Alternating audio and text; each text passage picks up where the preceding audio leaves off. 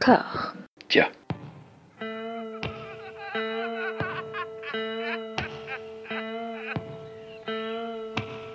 And now for something completely different. Would you like to talk about the meaning of life, darling? Sure, why not? Philosophy for two? Right. Provided the movement never forgets that it is the unalienable right of every man or woman or woman to rid himself or herself or herself. Agreed. Thank you, brother or sister or sister. Where was I? I think you finished. Oh, right. I don't want to talk to you no more, you empty-headed animal food trough whopper. I fart in your general direction. Your mother was a hamster and your father smelt of elderberries.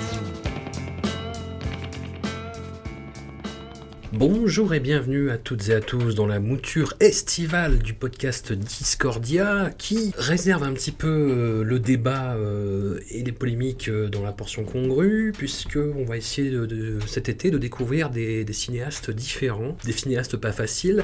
Et pour poursuivre notre discussion sur la filmographie de Ken Russell, cette espèce de fou furieux malade, j'ai le grand plaisir de retrouver Dollywood pour l'épisode 2. Comment ça va? Ah bah ça va toujours aussi bien, je suis toujours aussi motivée, il y a encore beaucoup de boulot. On s'était arrêté en sucement sur une période qui, euh, qui est assez intense, tout est assez intense de toute façon, mais ça va être bien. Tout à fait. Eh ben, écoute, on va enchaîner directement avec le premier film de Kenny Shu aux États-Unis. Euh, Voilà. Une œuvre, de commande euh, un petit peu, un petit peu particulière. Genre, enfin, genre, euh, tous- ces films sont un peu particuliers en même temps. Oui c'est ça. Il s'agit de Altered States, au-delà du réel euh, en français. Le premier rôle de William Hurt, le premier rôle psychotrope de William Hurt, qui joue un espèce de scientifique qui fait des expériences dans les, les caissons d'isolement, puis qui va découvrir une drogue proche de l'ayahuasca, et hum, il va mélanger les deux, et quelle ne va pas être sa surprise dans le monde qu'il va découvrir Voilà, ça fait des chocs à ça va être compliqué, euh, ça va partir dans tous les sens. Je pense que ça fait vraiment partie des films qu'on peut conseiller en premier. Euh, pour, pour connaître un petit peu et voir un peu ce que ça donne sur un propos qui est finalement assez sérieux, euh, sur, un, sur un fond qui est assez intense, avec une forme qui, alors certes, effectivement, euh, rappelle pas mal de choses qu'on qu'on voit souvent chez, euh, chez Ken Russell, euh, comme euh, les moments hallucinatoires avec euh, des flammes, euh, le père de- du docteur Jessup, qui est donc joué par William Hurt, qui euh, euh, apparaît mourant sur son lit. euh, Enfin, il y a beaucoup, beaucoup d'images très intenses. Euh, mais voilà, je trouve que le fond et la forme se, se mélangent super bien et ça donne euh, un résultat euh, ouais, hallucinogène, on va dire. Oui, c'est la première irruption, franchement, dans son cinéma, de, de séquences, comme tu disais, de, de, de- flash complètement surréalistes. Ouais, tout à fait. Il y a vraiment ces moments où on voit des croix enflammées dans la lave. Enfin, c'est assez fou. La transformation aussi de sa femme Blair Brown qui se transforme en lézard. Enfin, il y a des choses dingues. Moi, je sais qu'à la fin de ce film-là, quand je l'ai vu, euh, j'ai été absolument incapable de dire si j'avais aimé ou pas. J'avais vraiment l'impression que c'était au-delà de ça. C'est-à-dire que c'était, euh, c'est pas une question d'apprécier, mais c'est juste que je, j'ai- compris par contre que j'avais vu, enfin, vu et vécu quelque chose de très intense, quoi. C'est un film qui a eu une production compliquée, où Ken Russell, en fait, s'est pris le chou avec ses, tant avec ses producteurs qu'avec le scénariste, qui estimait que Ken Russell faisait n'importe quoi avec son œuvre, et en même temps, comment lui donner tort Et hum, c'est et c'est un film, oui, qui, qui, qui est à la fois très calme dans, dans, dans ses scènes euh, du quotidien, j'ai presque envie de dire,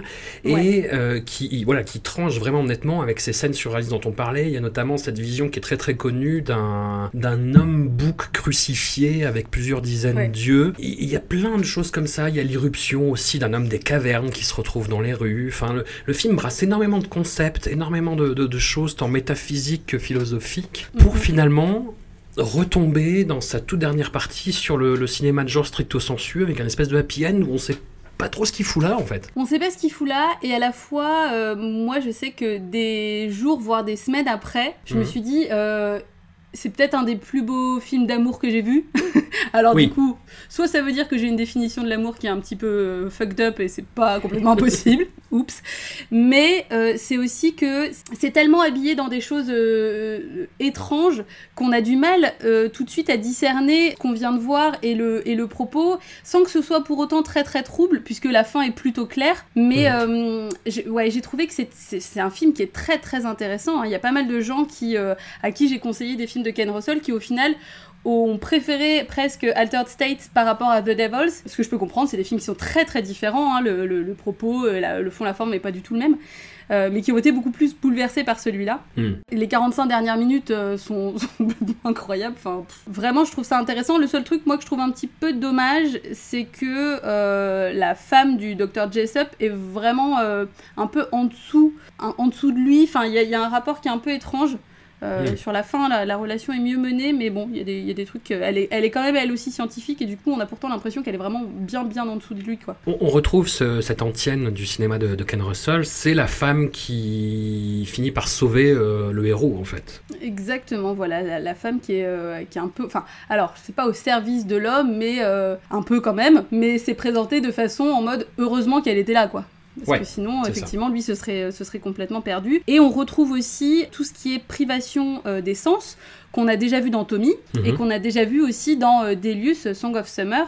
Et c'est euh, finalement l'exploration le, des sens, je dirais que c'est quelque chose qui est essentiel aussi pour Ken Russell. Carrément. Bah écoute, pour euh, rebondir sur un autre personnage féminin clé et très très très compliqué, ouais. et pour, je te propose d'enchaîner sur les jours et les nuits de China Blue, Crimes of Passion, dont on avait vaguement parlé dans le premier épisode, dans un film d'une vulgarité absolument incroyable, où Kathleen Turner joue euh, une jeune femme qui a beaucoup d'ambition, qui va être architecte, si, si je me rappelle bien, le, le jour, et qui est call girl la nuit, et qui a une flopée de clients tous plus louches les uns que les autres, dont un Anthony Perkins possédé. Ouais, alors voilà, Anthony Perkins euh, en prêtre complètement camé, euh, qui, alors lui, au-delà d'être un client, il essaye de sauver aussi son âme, mais en même temps, euh, mm. il a une obsession pour elle.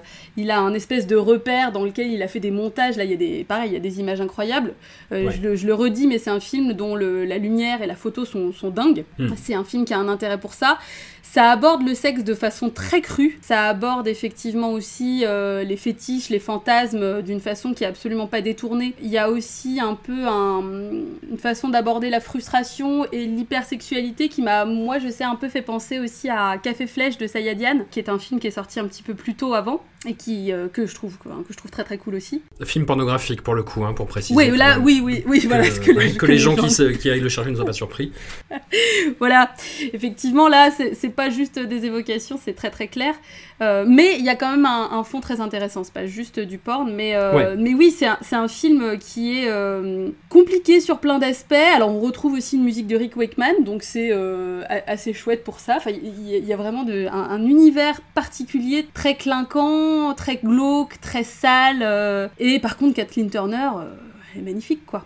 Ouais. Euh, enfin, c'est un, je trouve, moi, c'est un de ses plus grands rôles, quoi. Je la trouve. Euh, c'est un espèce de chaînon manquant entre euh, Cruising et euh, Body Double, en fait, de toute cette, cette ouais. vague de, de, de, films des années 80 qui avaient une esthétique clip et qui se mmh. derrière pour euh, faire de la suggestion très très très dérangeante, pour le coup. Ouais, exactement. Mais cela dit, ce qui est intéressant, c'est de voir que, alors, même si c'est traité de façon peut-être un peu maladroite, il y a quand même cette cette notion que c'est une femme qui mène sa vie. Elle se débrouille par elle-même. Euh, en gros, effectivement, elle voit bien que pour mener sa carrière et pour essayer de subvenir à ses besoins et d'avoir euh, et d'accéder à son rêve, euh, elle est obligée de faire d'autres trucs à côté. Elle se laisse pas non plus complètement marcher sur les pieds, c'est-à-dire que il y, y a, ce mec qui arrive un peu en espèce de sauveur, mais elle, euh, elle refuse un peu, c'est-à-dire qu'elle est vraiment indépendante en fait. Mmh. Et je trouve ça, je trouve ça intéressant pour ça. Même si bon voilà, il y a des trucs, euh, des trucs qui, qui bon, sont, sont, pas toujours très très heureux.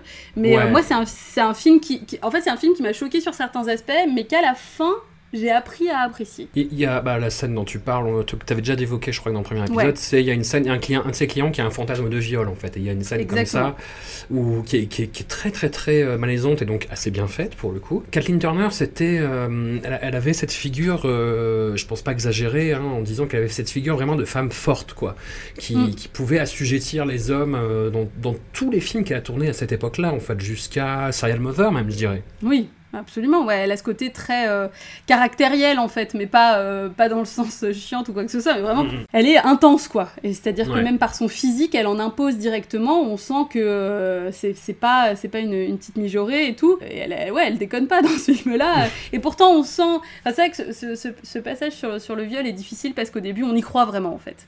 Ouais. Euh, et après, il y a quand même aussi toute une scène où elle est en train de pleurer, en train de se démaquiller, de se remaquiller. Et je trouve ça euh, super intéressant parce que comme on a vu justement cette, euh, cette scène un petit peu de fantasme de viol avant, on sait pas si c'est vrai, on sait plus si c'est faux.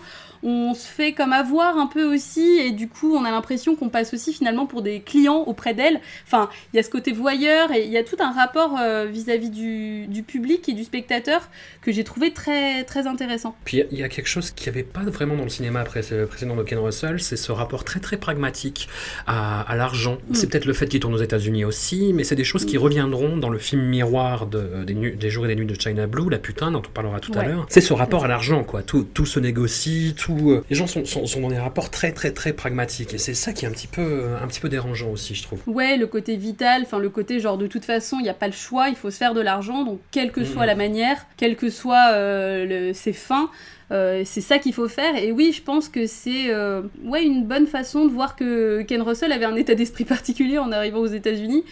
Et que c'est peut-être aussi ça qui n'a pas marché. Enfin, en tout Mhm. cas, je pense qu'il a été conditionné. Et c'est- vrai que voilà, ça, ça s'est vite fini parce qu'au final, euh, son comportement sur les tournages et tout ne, ne- ne convenait pas. Il y a eu beaucoup de conflits. Alors que lui s'était dit, euh, oui, encore une fois, sur, sur cette idée de capitaliser sur ses succès, euh, parce qu'on peut pas lui reprocher non plus d'avoir voulu un petit peu, à un moment donné, se faire de l'argent quand même. Oui. Surtout, surtout vu ce qu'il avait comme idée et, et vu, euh, vu ses mises en scène et tout, euh, oui, ça, ça, demande de- ça demande du budget, quoi. Et du coup, voilà, je pense que ça, ça se transparaît. C'est ça qui est, qui est assez chouette, c'est qu'on voit que, que Ken Russell est quelqu'un d'assez vrai et que quoi qu'il fasse, euh, on, on arrive un peu à lire à travers ses films comme dans un livre ouvert. Et ben le budget, parlons-en, tu me fournis des, des transitions idéales à chaque fois. T'as vu, C'est assez fantastique. Qu'est-ce qu'on fonctionne bien Quel team incroyable Mais c'est fou. C'est le gros problème, en fait, le budget de, de son film suivant, Gothique, qui est un retour aux, aux biographies euh, d'artistes, donc pour euh, potentiellement un petit peu d'espoir. C'est en plus un sujet passionnant, puisqu'il raconte plus ou moins euh, bah, le séjour chez Lord Byron euh, de Marie Shelley et de, de son compagnon. Percy, voilà, Percy Bysshe Shelley, ouais. Voilà, tout à fait. Et donc, qui aurait donné naissance euh, bah, au, au roman Frankenstein, le fameux. Donc, c'est un sujet en or. Le casting, en plus, est assez incroyable, puisque dans le Mm. rôle de Percy, on a Julian Sands, qui, bah, j'ai un acteur, c'est un petit- j'ai un petit faible pour lui, même si je sais qu'il n'est pas très bon euh, toujours. Bah là, C'est ça, il y, a ple- il y a plein de trucs compliqués dans sa carrière, mais on l'aime bien. Voilà. Euh, Gabriel Byrne, qui n'a jamais eu les yeux aussi bleus que dans ce film, je crois. C'est clair. Et les, et les pieds aussi fourchus. Et voilà, tout à fait. On a Rev Spall aussi dans un petit rôle, qui est un excellent acteur. Natasha Richardson, qui, est, euh, qui est plutôt convaincante en, en Marie Shelley, même si le rôle est pas facile et pas très bien. euh, pas très bien écrit, je trouve. Et surtout, ouais, le, le- le problème de ce film, je vais faire un, un parallèle un peu, un peu audacieux, un peu cavalier, mais c'est le même que dans Les Visiteurs 3, La Révolution. C'est-à-dire Oh, c'est-à-dire qu'ils ont, ils ont trouvé un lieu de tournage, mais Ouais. ils ils ont pas su le mettre en valeur, en fait. C'est ce parallèle, je, je mets Oui, du je temps m'en mettre. Ah non, mais c'est bah, pas grave, je, je- je suis en train d'hyperventiler. Et, et- et du coup, euh, on, a, on a l'impression de voir une troupe de comédiens s'agiter dans un musée euh, où on aurait juste enlevé les signalétiques, quoi. Exactement. Alors de toute façon, à partir de Gothic, on arrive dans, dans une période euh, que j'appellerais volontairement petit budget, petit buffet. Et qui en fait euh, pose problème parce que euh, il y, a, y a de l'idée, mais ça va pas jusqu'au bout. Alors Gothic, Ouais. moi, ça a été une grosse déception. Parce que au début de mon exploration euh, de la filmographie de Ken Russell, c'est quand même un des films qui m'a fait un petit clin d'œil de loin en disant écoute bébé, euh, je suis là pour toi. Euh, ce titre est beaucoup trop évocateur, euh, l'histoire qu'il raconte beaucoup trop évocateur, je, je suis là. Et donc quand je l'ai enfin vu, eh bah ça a été compliqué parce Bah que je l'ai trouvé hyper décevant, hyper inconstant, hyper inégal. Enfin, euh, c'est- à la limite de la nausée tellement des fois il y a des trucs qui se passent, puis des fois il se passe plus rien. Et puis euh, il y a des images qui sont pourtant très intéressantes. hein. Par exemple, euh, je pense à la poupée dansante qu'on voit à un moment donné, moi qui m'a rappelé le, le Casanova de Fellini, qui est un film que j'adore. Alors je me suis dit Mm. bon voilà, peut-être que oui, on voit le cul de Julian Sand, donc on va à la limite. Je me suis dit bah oui, ok, bah pourquoi pas? Eh bien non, ça ne suffit pas. Voilà. Hmm. Gabriel Byrne est quand même un peu too much. Hein, on va pas se cacher Ouais, que, ouais, ouais, ouais. enfin, euh, Julian Sand est à 200%, c'est-à-dire qu'il s'arrête pas.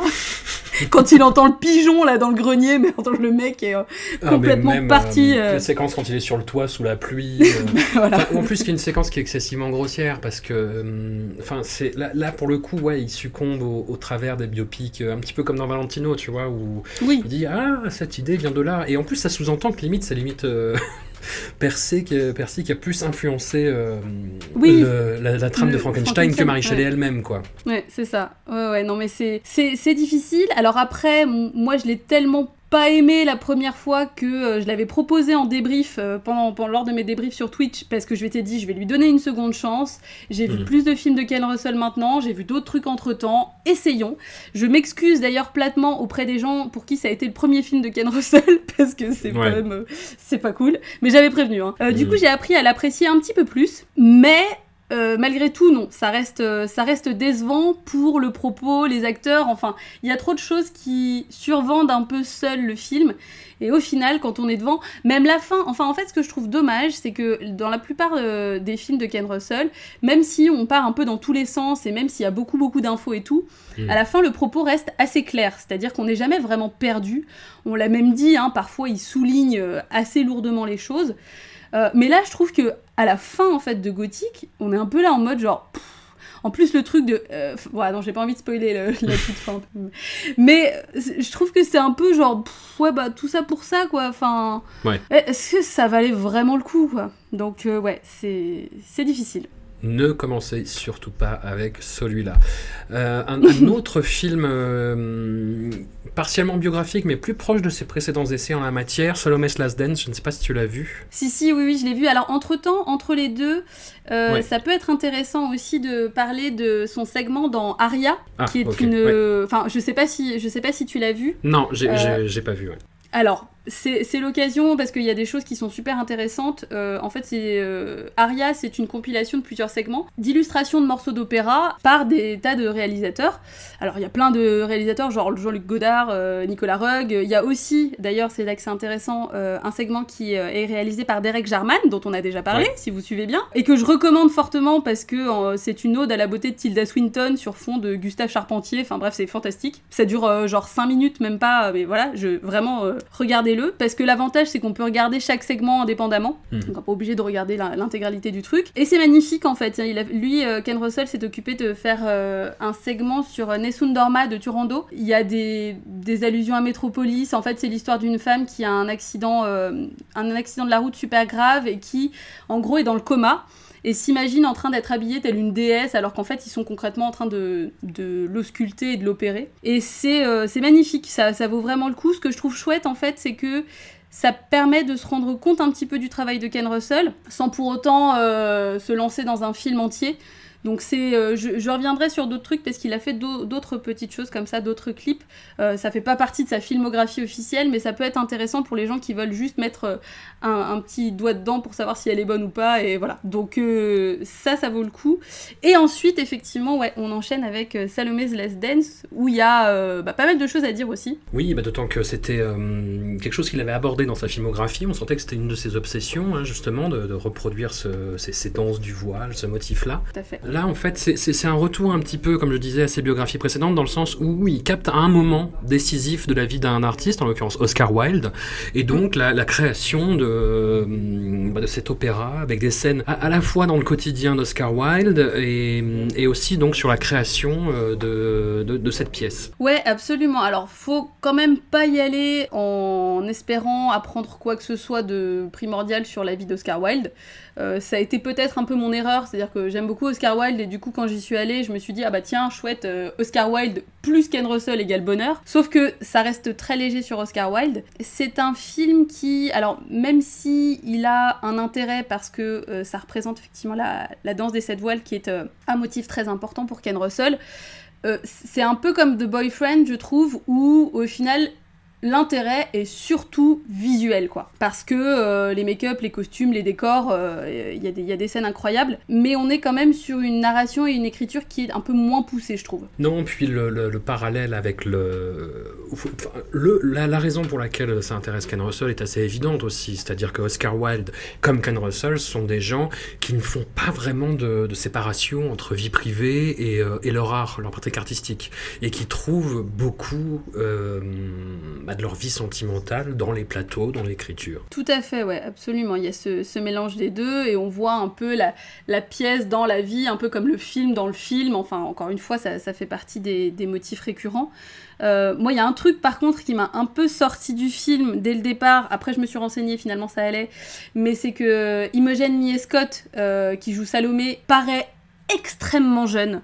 Ouais. Mais extrêmement jeune, à tel point que bon, il y a quand même des scènes de nudité et tout. Euh, bon, c'est pas aussi évocateur que certains films, mais enfin malgré tout, il y a quand même des scènes qui sont dérangeantes. Et moi j'étais là, non mais elle est, elle est pas du tout majeure. Après, j'ai vérifié si, euh, a priori, c'était bon. Elle était peut-être à peine majeure, mais elle était quand même majeure au moment du tournage. Euh, mais ça, ça m'a un peu, un peu sorti du truc. Ce qui est perturbant aussi, c'est qu'elle euh, elle avait une, une, maladie au moment du tournage et elle, elle était partiellement aveugle. Donc en fait, elle a un regard qui est assez, assez perturbant on, le voit et ça participe complètement à son, personnage. Je trouve que ça, ça colle très bien, mais c'est perturbant aussi. On retrouve Glenda Jackson euh, qui, euh, qui est fabuleuse, euh, mais voilà, c'est pas un film avec un fond extrêmement important. surtout si par exemple on connaît pas trop Ken Russell ni ses motifs récurrents, ça parlera peut-être un peu moins. Donc c'est pas non plus là, ça fait pas partie des films que je conseille en premier. Et toujours dans cette catégorie de films à, pas ne, pas voir en premier, un, film assez polémique, Le repère du ver blanc de l'ère de White Worm, une adaptation du roman de, Bram Stoker, euh, qui est considéré par beaucoup de gens comme un, comme un nanar en fait, parce qu'il y, a un, y a un Hugh Grant euh, complètement ahuri qui, qui, se balade tout le long. Il y a ces visions surréalistes de Altered States qui ici reviennent avec une vengeance comme disent les Américains, avec des, des, des, espèces de, de, de, oui, de, plans complètement hallucinants de nonnes empalées, euh, avec des surimpressions complètement baroques. Encore une fois, je n'ai pas encore dit baroque, donc là, c'est voilà, c'était le moment de le placer. Jamais. Les effets spéciaux ont vieilli, hein, on, ne va pas se mentir. Le caractère design euh, de, de la créature est pas forcément toujours très heureux, mais voilà, une fois qu'on accepte que c'est un film qui date de la fin des années 80, qui à qui manque peut-être un ou deux millions euh, de livres euh, ou de dollars de budget, euh, voilà. Enfin, Honnêtement, c'est un film qui tient la route, qui est très intéressant, qui, a qui montre un Peter Capaldi aussi pour, pour, les amateurs, avec une crinière absolument flamboyante. Ah, incroyable Ah ouais, flamboyant c'est le mot. Voilà, et voilà, qu'est-ce que tu as pensé de ce film, toi? Tu le défends du coup? Ah moi je le défends à fond, je l'aime beaucoup. ah mais grave Je l'aime, je l'aime tellement ce film. Ça fait, ça fait un peu partie des films où tu as envie de dire il n'y a rien qui va, mais du coup il y a tout qui va. Ouais. C'est-à-dire que euh, c'est un peu du, du, du, condensé de Ken Russell sans budget, mais où on s'en fout, en fait on y va. Euh, hmm. Ça fait pas non plus euh, euh, cheap à tous les niveaux, c'est-à-dire que je trouve que même au niveau des décors, ça se défend quand même plutôt pas mal. Hmm. Au niveau des, des costumes, faut quand même préciser que Amanda Donohoe est quand même fantastique dans ce film. Ouais. Bon, déjà, elle est très très belle et elle a une garde-robe digne de Thierry Mugler des plus grandes années, avec des jambières et des épaulettes. Enfin bon, tout, tout est fantastique. Il y a, y a, ce côté femme serpent euh, qui, qui, est, qui est génial. On a quand même un espèce de god ceinture rituel euh, complètement dantesque. Je, je voilà, j'ai pas envie d'en dire trop, mais ça peut quand même fendre le truc et ça peut en même temps mettre plein de gens à l'écart aussi. Hein. C'est-à-dire que si vous n'aimez pas les godes ceintures rituels, ce film n'est pas pour vous. mais c'est un film de niche, hein, Exactement. Mhm. euh, mais euh, je, je, dirais même plus un film de niche, mais mhm. pas uniquement. C'est quand même un film qui, euh, je trouve, se défend bien. Euh, et puis, et puis Hugh Grant, quoi il est là-dedans, quoi. Je, je, l'aime beaucoup, rien que pour sa présence dans ce film. Oui, Je- oui, oui. Non, Bah mais oui, non mais.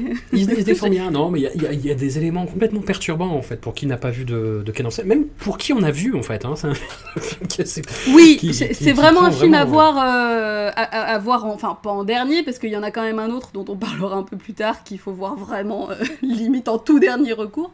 Mon Dieu, oui. Mais, euh, voilà. Mais je trouve euh, euh, il y a un côté burlesque à ce film. Euh, euh, j'ai pas envie de dire qu'il se prend pas au sérieux parce que j'aime pas trop ce- cette façon de dire les choses, mais ça se tient quoi, ça se tient. euh, Il y a quand même des, éléments, euh, des éléments qu'on retrouve. C'est pas un film en dehors de sa carrière quoi. C'est juste que oui, effectivement, il y a moins de budget, mais euh, voilà cette espèce de, crâne, il y a des plans comme ça, des zooms, euh, et oui, les nonnes empalées, enfin.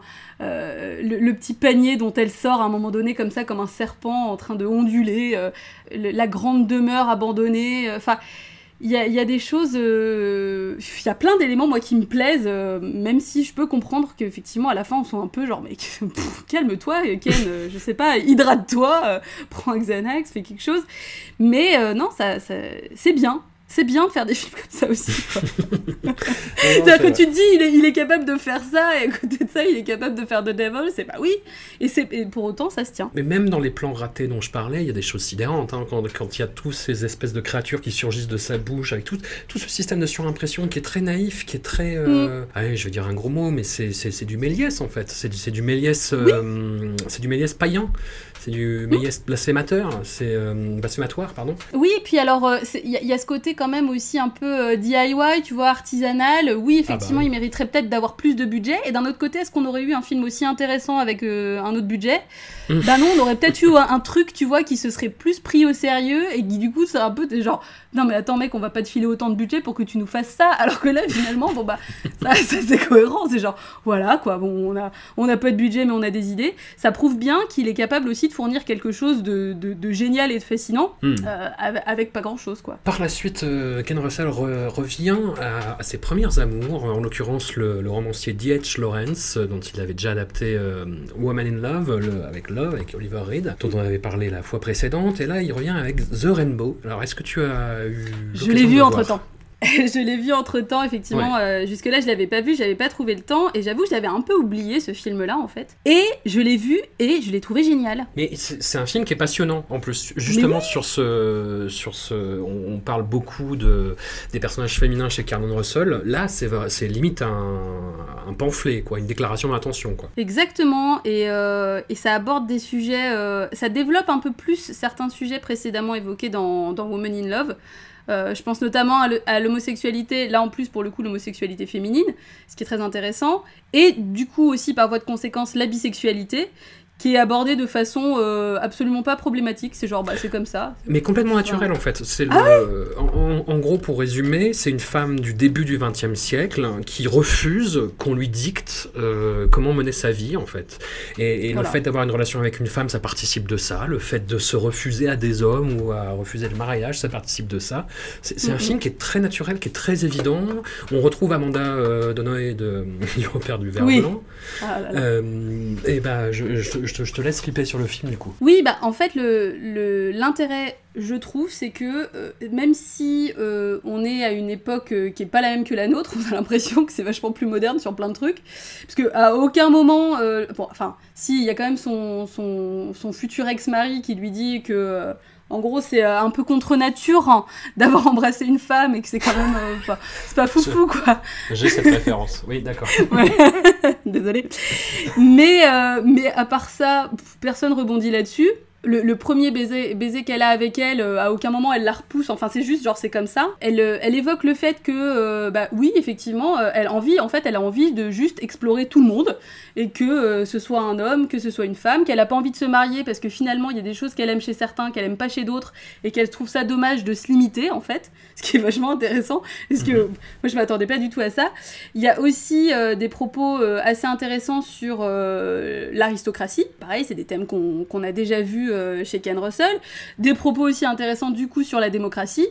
et le point de vue aristocratique euh, sur la démocratie, hein, ce côté un peu euh, genre euh, je trouve ça injuste et tout, mais en fait je suis baigné dans mes privilèges, donc c'est un petit peu facile aussi de, juger le petit peuple. Tout au long du film, on a aussi ce parallèle avec les mines, donc on a le côté les mineurs qui creusent pour le travail et elle qui à côté de ça escalade pour euh, le divertissement et donc tu vois l'écart qui se creuse. Il y, a des tas de symboliques hyper intéressantes. Hmm. Euh, on retrouve en plus, alors moi c'est ça qui m'a beaucoup touché, c'est que donc c'est un film de 89 et on retrouve un, casting qu'on a déjà beaucoup vu euh, dans The Devils notamment puisqu'on a Judith Paris, on a Glenda Jackson, et puis on retrouve aussi Christopher Gable qui joue, qui joue le père de l'héroïne. Euh, que j'ai trouvé hyper touchant, euh, super mignon, enfin voilà, adorable. Et on les voit tous euh, un peu vieillis comme ça, alors du coup ça m'a fait... j'avais envie de leur faire des câlins, j'avais envie, j'avais l'impression de retrouver des vieux, des vieux amis, tu vois, enfin bref c'est ridicule. Mais en tout cas c'est un film qui vaut vraiment le coup et que je trouve, ouais, qui répond beaucoup à Woman in Love et qui m'a presque plus touché. Il est peut-être un peu moins lourd en fait que Woman in Love par l'intensité des relations qui, qui, est abordée d'une façon différente. Euh, mais ouais, son, son, émancipation, le fait qu'elle veuille travailler, que ce soit pas facile. Bon, il y a aussi toute une considération de, de l'homme aussi qui est, quand même assez agressive, mais pas complètement mhm. fausse. Euh, de dire que les hommes, euh, bah, par exemple, le, le, personnage de Amanda Donohoe justement dit que les, les, hommes n'aiment pas, mais qu'ils ne sont que passion, et que nécessairement ça va les pousser à, à détruire plus qu'à ne construire. Et bon, il y a, y a, tout un propos autour de ça, et finalement, elle finit quand même par se marier avec un homme. Donc on se dit, c'est pas euh, complètement manichéen non plus. Hein. c'est pas juste euh, si t'aimes les femmes, t'aimes juste les femmes et c'est terminé, tu restes dans ton coin, tu détestes tous les hommes et tout. C'est, voilà, c'est un peu plus nuancé et c'est vraiment un film que je recommande en fait. Je suis déçue de moi-même de l'avoir laissé de côté si longtemps, mais je suis très contente de l'avoir découvert euh, pour ce podcast. Eh ben écoute, on, aura servi à ça. à, partir des années 80, du début des années 90, on entre dans une période euh, assez complexe à appréhender de la carrière de Ken Russell. mais c'est ça qui le rend fascinant aussi, c'est que maintenant, à l'heure où tous les films, où toutes les œuvres de tout le patrimoine cinématographique sont disponibles euh, vraiment à portée de clic, Ken Russell, c'est plus compliqué que ça pour parce que là, il voilà, il n'arrête pas de faire des allers-retours entre la télé, le cinéma, les États-Unis l'Angleterre, le, le, clip aussi, les courts-métrages. Enfin, j'ai eu pas mal de mal assez étonnamment, à, trouver euh, voilà, tous les films qui sont cités à partir de 1990.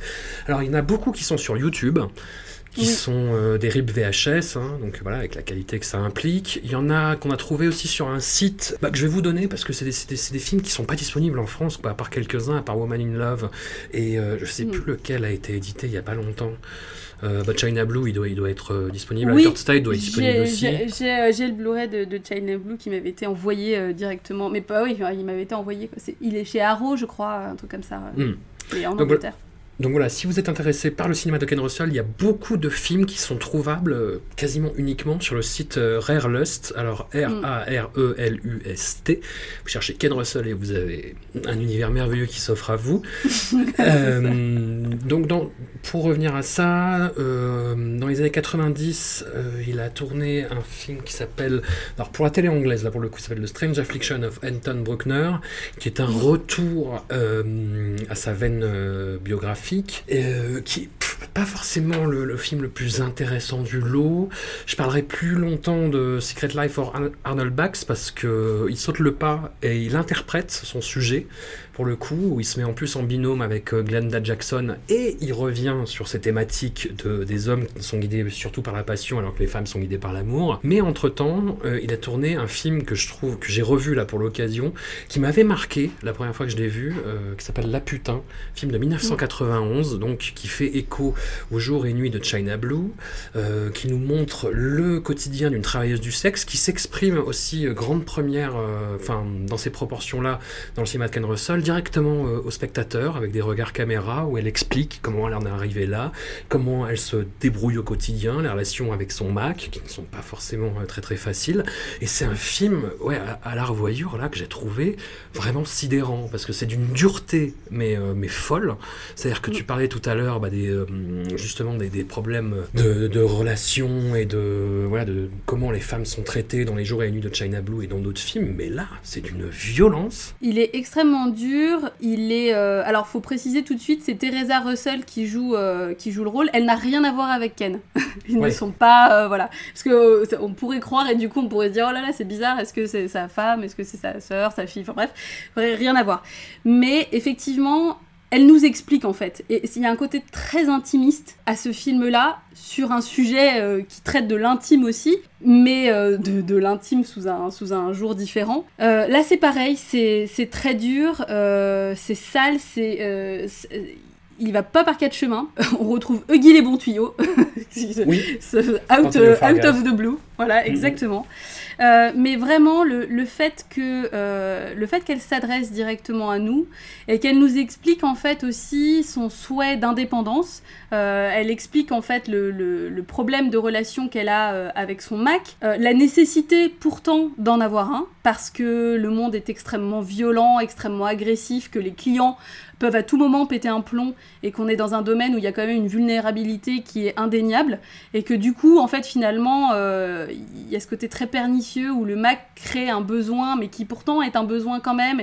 Enfin et, du coup finalement ça devient lui aussi un prédateur parce qu'à partir du moment où euh, elle essaye de s'émanciper il devient hyper agressif il la poursuit euh, et, ça devient finalement le danger numéro un c'est vraiment compliqué. Faut savoir que c'est euh, inspiré d'une pièce de théâtre hein, de David Heinz, euh, qui à la base est un monologue. Donc euh, c'est pour ça que c'est intéressant et, c'est très intéressant que, Ken Russell ait choisi ce, film-là, adapter un monologue au cinéma. Mais en, fait, ça fonctionne parce que même s'il y a des dialogues, même s'il y a d'autres personnages à droite à gauche, on a quand même un monologue quoi tout du long de, cette femme qu'on suit, qui, nous explique. Il y a des flashbacks, euh, il, y a, des, espèces de, petits caméos de certains clients qui justement essayent un peu de la prendre en traître. Enfin, de, la pousser à faire certaines choses. Il y a vraiment un propos en fait euh, autour des, travailleuses et des travailleurs du sexe que je trouve, euh, enfin je l'avais déjà dit, hein, mais que je trouve très actuel et justement aussi sur la question de la pénalisation, etc. Enfin le côté caché et le, côté de manque de considération qui fait que ça accroît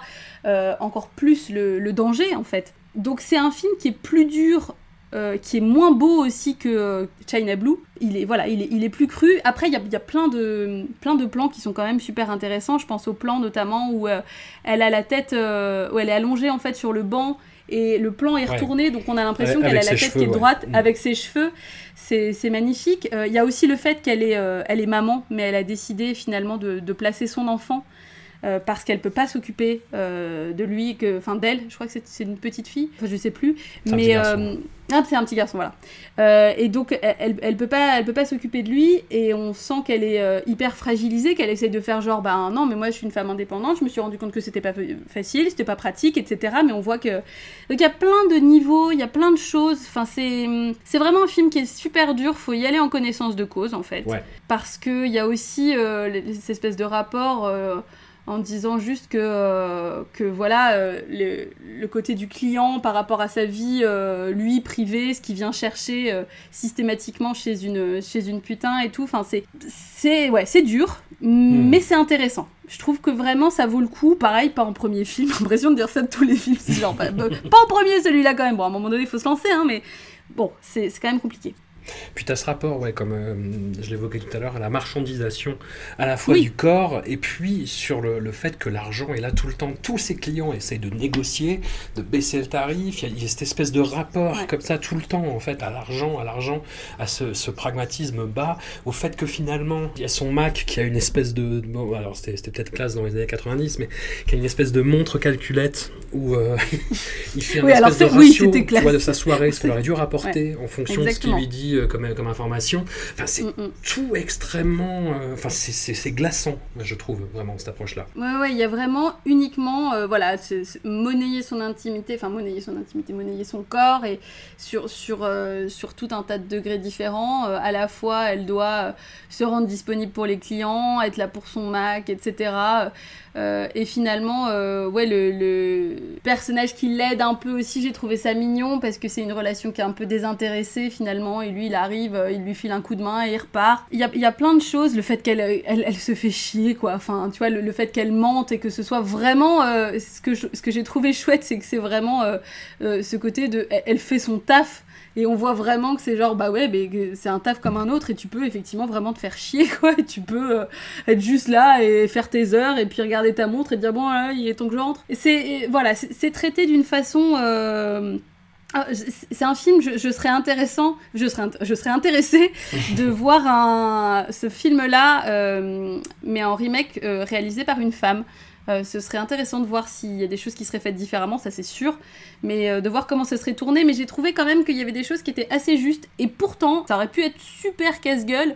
Euh, parce que c'est Ken Russell et que ça aurait pu, voilà, il aurait pu y hmm. avoir deux trois trucs problématiques, mais finalement, je trouve que ça va. Je me rappelle de la sortie du film, c'est euh, l'époque où je commençais à, lire des journaux de cinéma, première mhm. en l'occurrence, et euh, ce film avait une aura euh, sale. Oui. Tu vois, ne, serait-ce que le titre, son mm. sujet en plus, son affiche, enfin tout sentait le soufre. Oui, et puis effectivement le titre a été censuré et il y avait un petit panneau par-dessus qui disait If you can't say it, just watch it. Et je trouve, ça, je trouve ça hyper intéressant parce que il euh, y, avait ce côté un peu sous le manteau directement parce que euh, le, du, titre au propos, pour qui tu passes en regardant un film comme ça, quoi, tu vois, c'est un peu ce côté genre ah, t'es dégueulasse.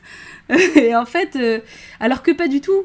Je trouve que bizarrement, le film n'est pas aussi vulgaire que, China Blue, par exemple. Et ça, ça t'amène, et c'est là aussi où c'est chouette, où on disait que, Ken Russell allait chercher les gens et les amener pas forcément là où ils pensaient aller.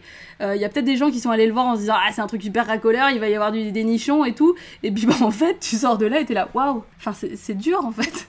Et c'est vachement bien parce que bon, c'est un peu. C'est pas, pas une question de prendre les gens en traître, mais c'est juste, euh, voilà, vous, vous, pensiez, euh, vous pensiez avoir affaire à juste un film euh, sur la prostitution, vite fait, mais genre, voilà, un, truc un peu dégueu et tout. Et en fait, finalement, bah, il y, a quand même un fond derrière qui est vraiment intéressant, quoi. Bah, le, ouais, ouais, un film vraiment à redécouvrir. je peux, peux pas vous dire mieux. C'était vraiment, vraiment étonnant, vraiment surprenant. Et, et oui, d'une pertinence et d'une actualité qui reste assez surprenante aujourd'hui, quand même. Ouais. Il a enchaîné en 91 avec un film que j'ai pas vu, enfin, que j'ai trouvé euh, en version euh, russe doublée, comme beaucoup de films de Ken Russell qui se sur internet. Il a fait un film que bah, c'est con parce que j'aurais vraiment aimé le voir sur l'affaire Dreyfus, qui s'appelle Une affaire d'honneur. sachant Ken Russell, l'antisémitisme c'est quelque chose qu'il euh, travaille, hein, qui, oui. qui, parsème sa biographie, sa, pas sa biographie mais sa filmographie. Tout à fait, ouais. Alors moi je l'ai pas vu non plus, donc mais je, je, me réserve. il y a des tas de trucs que que j'ai pas forcément envie de voir hyper rapidement. Là, il y en a certains que j'ai vus pour l'occasion parce que parce que ça me semblait important que ça faisait longtemps que j'avais envie de les voir. Mais il y en a plein, surtout à partir de cette période-là, où, comme on est quand même sur une qualité assez inégale, on va pas se mentir, hein, hmm. euh, ça peut être parfois éprouvant et, même du coup un peu injuste d'en voir plein à la suite. Ouais. donc, euh, donc ouais, donc celui-là, je sais pas, je pourrais pas dire hein, si on est vraiment sur une qualité compliquée, à terme, je pense que j'aurais fini par tous les voir, mais, euh, mais là, celui-là, non. Euh, je sais pas non plus si tu l'as vu, mais il est revenu une troisième fois à l'univers de D.H. Lawrence avec le blockbuster posthume de l'auteur, Lady Chatterley. Ouais, je l'ai pas vu encore celui-là non plus. Ouais. Bah, écoute, c'est hum, à l'exception d'une scène de rêve dans le premier des quatre épisodes, donc ça fait euh, trois heures et demie grosso modo en tout. À l'exception d'une scène de rêve, on retrouve pas vraiment le, le Ken Russell flamboyant euh, auquel on, s'habitue et on s'attache. Euh, le, casting est intéressant, cela dit. Lady Chatterley est interprétée par Jolie Richardson, mhm. dont, voilà, quand elle n'a pas la renommée qu'elle a maintenant. Le, son amant euh, est joué par Sean Bean, qui ne meurt pas dans l'atroce souffrance pour une fois. Et pareil, je, crois que c'est vraiment dans, dans, ses débuts à ce garçon. Et il y a vraiment une alchimie qui fonctionne entre les deux. Et heureusement, parce que c'est quand même le sujet du film. Et, mais après, c'est très très très classique Ken Russell se donne un rôle, donc ça c'est amusant plus que pertinent. je, sais pas, ça m'a donné une, impression de rendez-vous manqué en fait. C'est-à-dire sachant que c'est un, auteur qu'il adore, qu'il a déjà adapté euh, deux fois euh, euh, et, avec quel succès et, quel panache. Et quel brio. Là je sais pas. Je, me suis fait je me suis amusé à faire un comparatif avec le, film de Pascal Ferrand qu'elle a fait il y a, il y a quelques années adapté de cette même œuvre et tu vois, Ken Russell se distingue pas forcément, quoi. Ouais, il est peut-être parti dans le côté trop, trop, trop classique. C'est dommage parce que ouais, je pense que bon, c'est pareil, ça fera partie de ceux quand même que je vais voir pour le geste.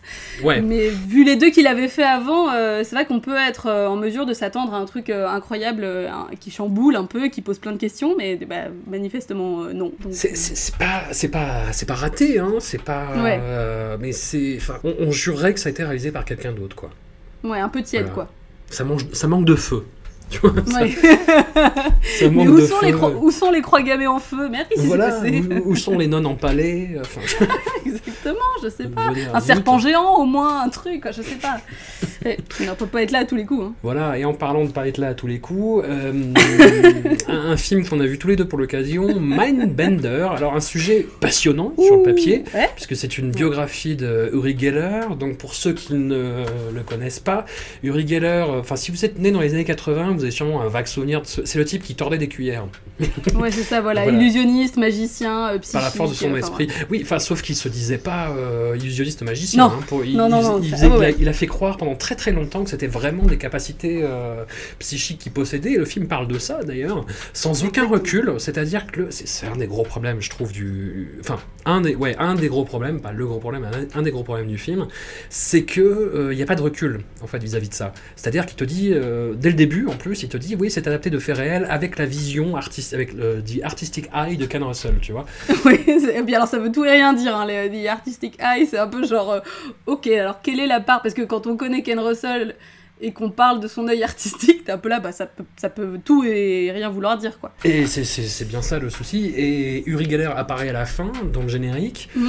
Euh, Enfin voilà, on sent que c'est un truc un petit peu sous, sous contrôle, quoi. Et hum, voilà, Uri Geller, par ailleurs, c'est quelqu'un qui a été complètement démystifié, euh, notamment en France, en 1987, dans une émission que j'ai revue pour l'occasion, euh, droit de réponse, qui était présenté par Michel Pollack. Et en fait, il y a un magicien français qui s'appelle, je sais pas s'il est mort, j'aurais dû m'enseigner, Gérard Majax, et qui en fait est venu Ah, refaire tous les, toutes les illusions que Uri Geller avait fait Mhm. sur le plateau auparavant, en disant, euh, et en le traitant de menteur et de tricheur euh, en live à la télé.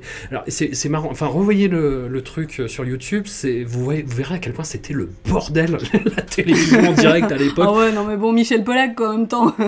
Ouais, tout le monde parle en même temps, euh, ça s'insulte, il y a Uri Geller qui qui comprend rien à ce qui se passe, enfin c'est assez, assez dingue. Et pour revenir à Mindbender, il y a un espoir au début du film, parce qu'on retrouve vraiment le Ken Russell flamboyant euh, dans les premières séquences, dans les enfants, qui nous décrivent l'en- l'enfance de Uri Geller, un petit peu à la fin, dans espèce de scène d'évasion complètement folle, et entre les deux, il se passe pas grand-chose. hein. Au global, il en ressort un peu que dalle. C'est-à-dire que euh, on a le feu, oui, bon alors ça on peut cocher la case. Oui, Euh, on- euh, ça danse sur des tanks. Bon, alors oui, bon, ça ok. Il y a Terrence Stamp. Moi, Terrence Stamp, j'aime beaucoup. Alors, c'est aussi un petit peu ce qui a été mon, mon go. Je me suis dit, bon, allez, ok, c'est parti. et, et ben non, hein, non, j'ai franchement, j'ai- vraiment pas grand chose à dire là-dessus parce que, pareil, j'étais un peu déçue. Et en même temps, je me suis dit, bon, alors, Uri Geller, c'est pareil, c'est c'est un peu qui tout double. hein. Surtout dans un film euh, de Ken Russell de 95. voilà, je me suis dit, bon, et ça peut sentir un petit peu le sapin, effectivement. hein. c'est que, bah, enfin, voilà, ça ne, ça ne loupe pas. Euh, ça, ça fonctionne pas. Et là, clairement, c'est pas un truc. Oui, alors tu vois, encore le côté complétiste, c'est toujours cool de l'avoir vu. Mais euh, pff, là, ouais, non, hein, c'est pas un succès. hein. Il faut savoir le dire aussi quand c'est raté. Ouais. Et bah là, c'est c'est raté. Hein. C'est nul. Oh, on n'a pas encore touché le fond, attends, euh, t'inquiète pas. Je sais pas si tu as vu euh, Tales of Erotica. Non, alors moi, tu vois, après ça, il Ouais. y en a plus qu'un seul que j'ai vu. Parce qu'encore une fois, je. je- ouais, c'est tout. Le fameux, bah, je vais parler très très rapidement de Dog Boys. Alors que je, je, je- Oui, alors ne ça comprends donne quoi pas, euh, je comprends pas ce que fait ce film dans la filmographie de, de Ken Russell. C'est un film qu'il a tourné aux États-Unis pour la chaîne de télévision Showtime, Mhm. euh, avec deux gros euh, grosses stars de l'époque. Dean Kane dans le rôle principal. Alors Dean Kane, c'est euh, Clark Kent Superman dans la série télévisée Lois et Clark. C'est aujourd'hui un has-been qui tourne dans des films évangélistes. Euh, et on a aussi Tia Carrère dans, dans un second rôle. Alors Tia Carrère, c'était le love interest euh, de Wayne. Dans. Voilà, c'était Cassandra dans Wayne's World, tout à fait. C'était pour les gens euh, vieux comme moi, euh, Cinéfox aventurière. Fantastique, elle est magique, quoi.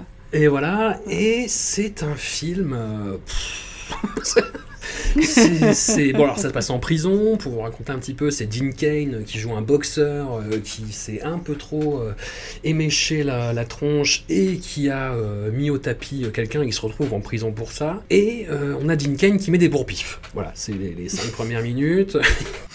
Ça, ça ne suffit pas ça ne suffit pas a priori et, ouais non ça ne suffit ça ne suffit pas c'est le moins qu'on puisse dire et en gros il se retrouve au milieu d'une espèce d'intrigue vaseuse où les matons en fait organisent des chasses à l'homme avec euh, des prisonniers qui, euh, sur lesquels ils lâchent les chiens, en fait. D'où le, le, titre du film, Dog Boy, bah, c'est ceux qui sont choisis pour être euh, le repas des canidés. Et c'est un film qui n'a aucun intérêt, quoi. C'est vraiment un pur téléfilm. Dean Kane est mauvais comme il peut l'être.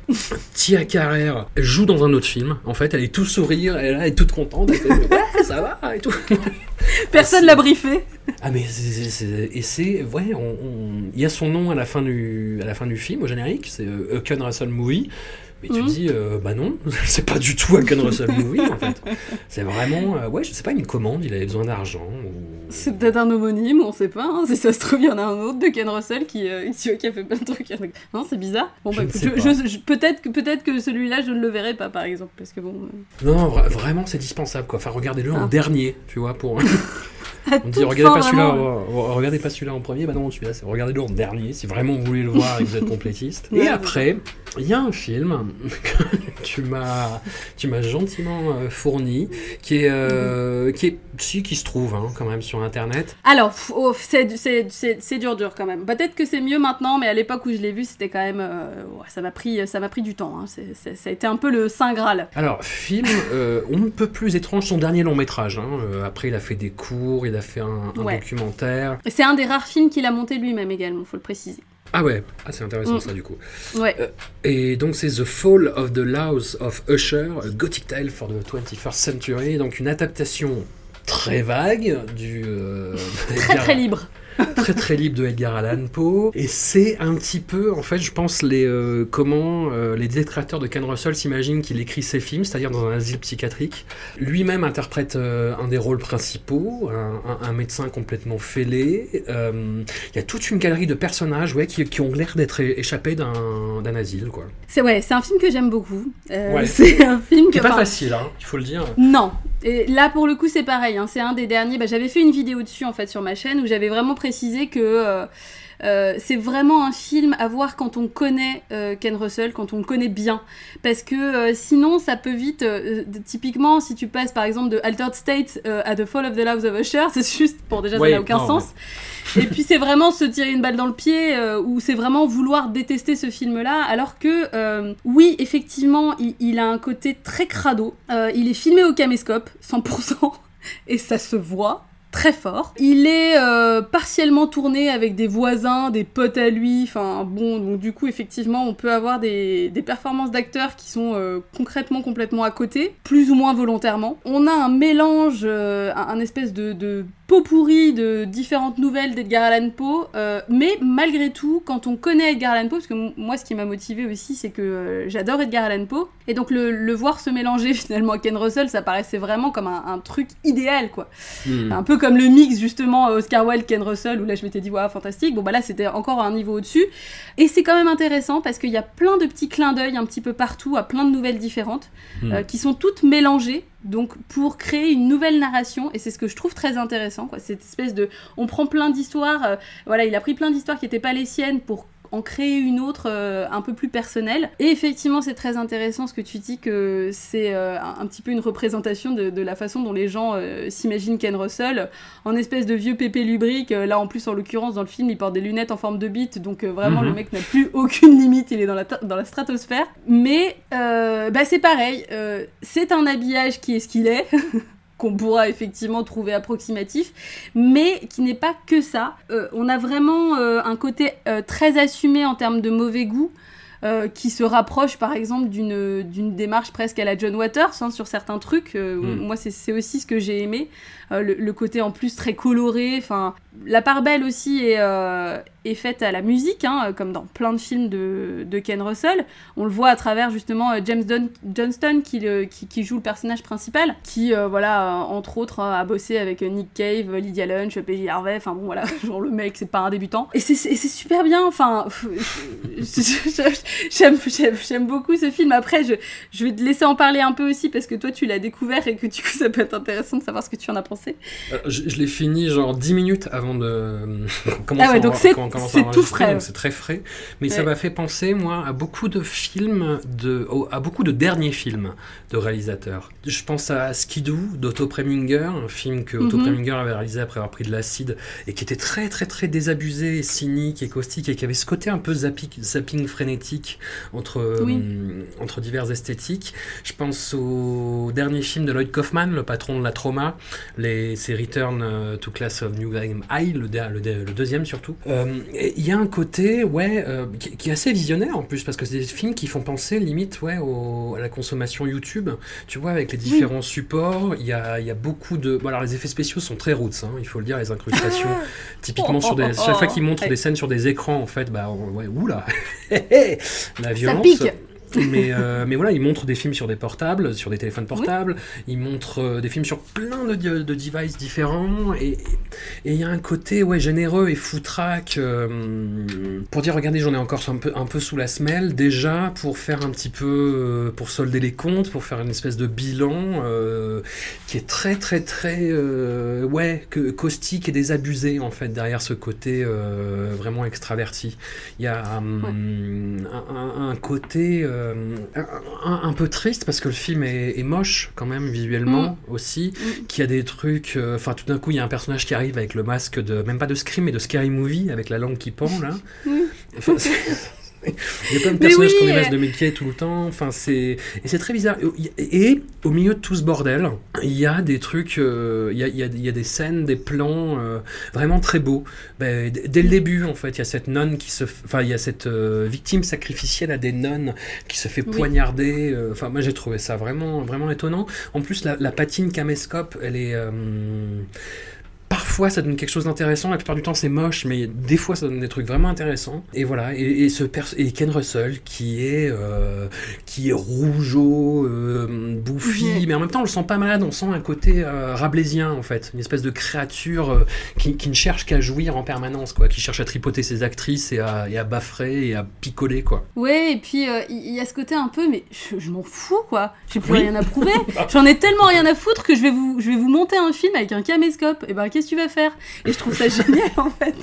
C'est vraiment genre, c'est parfait. Enfin, moi je l'aime rien que pour ça. Enfin, il s'en fout en fait. Il, il a pas. Euh, c'est genre, vous, vous, attendez à me voir comme ça en, espèce de vieux pépé lubrique? Bah ouais. Mais alors, c'est mon problème. Hein.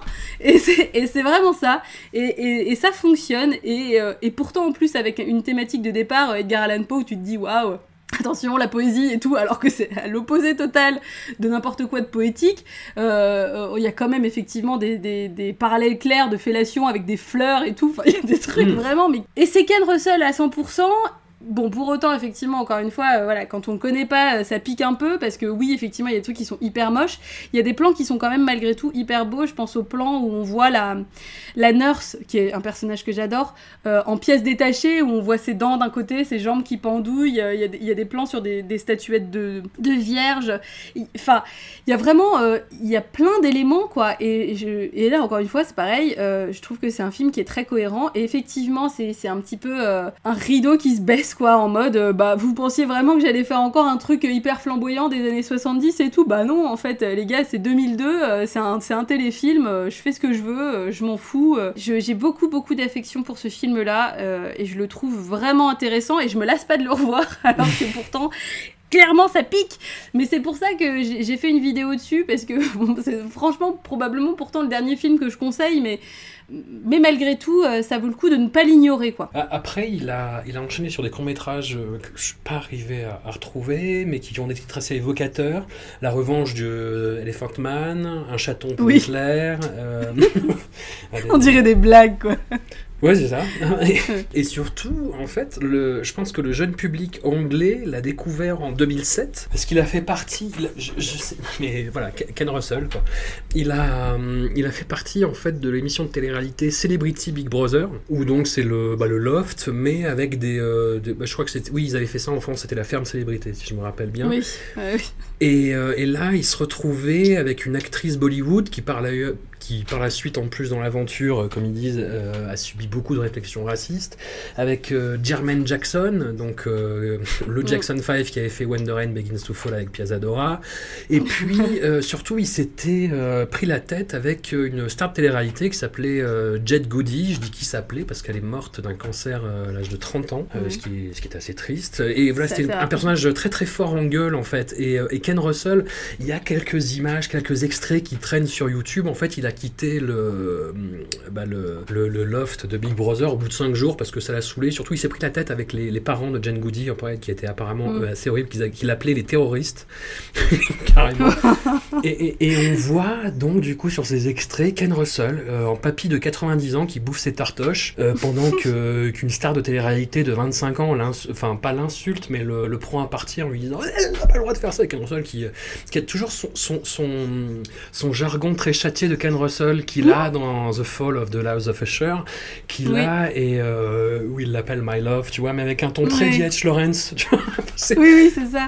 c'est- assez fou et euh, il y a des retours plateau, une interview où on voit sa, sa dernière, sa dernière compagne qu'il a rencontrée sur les plateaux, Etty Baines, qui, qui le soutient, qui est, qui est là et qui est limite contente pour lui, quoi, qui s'amuse. Bah, je trouve que c'est cohérent en fait qu'il soit allé dans une émission comme ça, qu'il ait- qu'- enfin en tout cas euh, qu'il ait eu le- la curiosité d'y aller quoi. Oui, Ça, ça me semble complètement logique. Euh, c'est très cohérent aussi qu'il soit barré au bout de 5 jours parce que bon, ouais, ça va 5 minutes en même temps, c'est pas non plus euh, c'est pas la fête à neuneux quoi. Hmm. Donc c'est mais c'est bien, c'est bien qu'il ait testé et encore une fois bah s'en fout quoi. Hmm. Allez, au pire on au pire on essaye quoi. Ouais, c'est ça. Et il y a une tentative en plus de, bah, comme font toutes les télé-réalités de ce genre, en fait, quand il sort euh, du plateau, qu'il se retrouve en interview face au public, ils essaient de faire des montages, tu vois, où euh, il dit ouais, tout le monde l'appelle tonton, euh, tonton Ken, machin.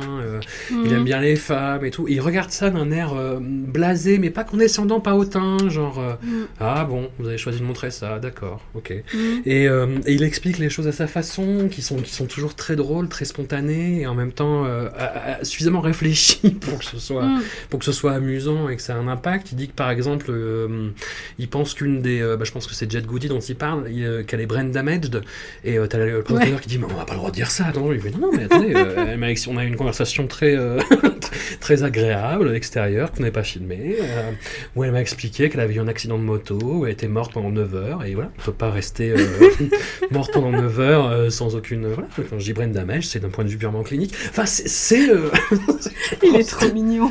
c'est- C'est Ken Russell, quoi. Oui, voilà. Cette espèce de. de... Mais il est très touchant, hein. Enfin, en interview, je trouve que justement, effectivement, Mm. il a jamais ce côté condescendant. Le mec a une culture absolument incroyable. Euh, Il y a des interviews qui ont été faites chez lui où on le voit avec des piles de CD dans tous les sens parce qu'il écoute sans arrêt, enfin, il écoutait sans arrêt de la musique classique, Mm. beaucoup, beaucoup. Euh, Enfin, forcément, ça s'est vu, on en a déjà parlé. Hein. Euh, mais jamais, enfin. Alors, euh, il s'excuse pas non plus d'être là, si tu veux, il a conscience effectivement de, de, sa place. Enfin, je le voyais notamment effectivement évoquer euh, une rencontre qu'il avait eue avec, euh, avec Fellini, où il l'appelle Master, il est vraiment euh, hy- hyper en admiration, et où euh, Fellini lui avait dit qu'il était très honoré qu'on lui ait dit qu'il était le, Ken Russell italien. et du coup, et Ken Russell qui dit, mais c'est le plus beau compliment qu'on m'ait jamais fait, et c'est euh, hyper mignon, c'est hyper touchant, tu vois qu'il est très humble, et vraiment, c'est une, une personnalité, ouais, qui... euh, on pourrait avoir l'impression, euh, par en plus les échos qu'on a de son comportement avec certains artistes euh, sur les plateaux, etc., de, quelqu'un très compliqué. C'est vrai, c'était quelqu'un de compliqué au moins effectivement sur, son lieu de travail, parce que ça suppose aussi forcément du stress, et je vais pas lui donner des excuses, mais c'est quand même un contexte différent. Mais quand on le voit en interview et quand on, quand on a un peu des échos, on a quand même quelqu'un qui effectivement avait au- aussi un côté très doux, assez à l'écoute et euh, très dans la communication aussi, euh, vraiment toujours cette volonté de partager des choses. Et, et c'est ce que je trouve très touchant. Et, et ouais, c'est aussi pour ça que, que je l'aime. et que nous allons essayer de vous faire découvrir.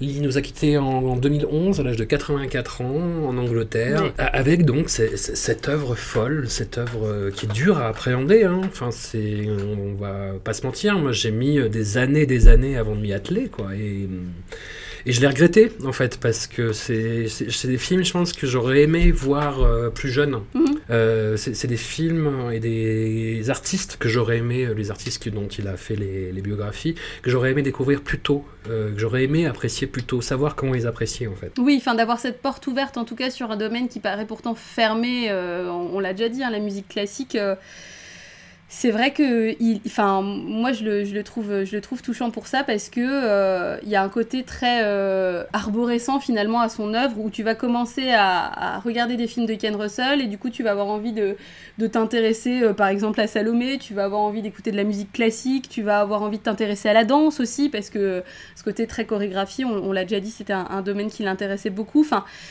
comme c'est très artistique sous plein de formes différentes, hein, que ce soit euh, euh, les, costumes, les make-up, la musique, etc., et ben, je trouve que c'est très inspirant en fait. Euh, hmm. et, c'est pour ça que. Et c'est pourtant pas une image qu'on retient beaucoup de lui, ce côté très inspirant. On a juste ce côté, voilà, c'est un obsédé sexuel qui, est complètement, qui est complètement timbré et tout, alors que, enfin J'espère en tout cas que, euh, en, nous entendant en parler, les gens perçoivent peut-être quelque chose de différent et perçoivent que c'est extrêmement injuste et complètement faux de le limiter à ça en fait. Ça fait partie de lui, mais il n'est pas que ça. Enfin, c'est genre un, fragment, c'est 5%, 5 de Ken Russell. Ouais, exactement. C'est 5%, et en plus, c'est 5% qui suivent, qui justifient ou qui expliquent ou qui se fondent dans tout le reste en fait. C'est hmm. pas juste 5% que du cul euh, gratos, c'est aussi 5%, euh, mais tout le reste, et, euh, tu, peux pas isoler, c'est tellement riche et tellement cohérent que tu peux pas isoler juste un truc en disant Waouh, regarde, c'est dégueu. Bah non, mais pourquoi? Enfin, moi, il y a plein de. Parce que je m'intéresse aussi aux critiques négatives qui sont faites, parce que je trouve que c'est intéressant justement de, de tout écouter et la plupart du temps, les critiques très négatives, des fois j'ai l'impression que les gens ils ont vu genre deux films de Ken Russell et c'est tout, et ils sont hyper définitifs sur toute sa carrière, alors que t'as envie de dire, mais attends, avec une carrière qui est aussi vaste que ça, euh, sois quand même plus modéré, parce que si t'en as vu que deux, c'est pas un souci, mais par contre, ne prends pas ça pour une généralité, quoi. Ah, ça, ça, c'est un écueil euh, malheureusement récurrent de la critique. J'allais dire contemporaine, mais non, c'est de, tout temps en fait.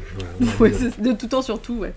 On a des a priori et on n'arrive pas à les dépasser. Et ça a été mon cas, malheureusement, après avoir vu Tommy. Je me suis dit, oui, bon, écoute. Deux, questions très dures. Enfin, non, une question très dure et une question euh, pédagogique. La question très dure, quel serait ton top 3 C'est difficile.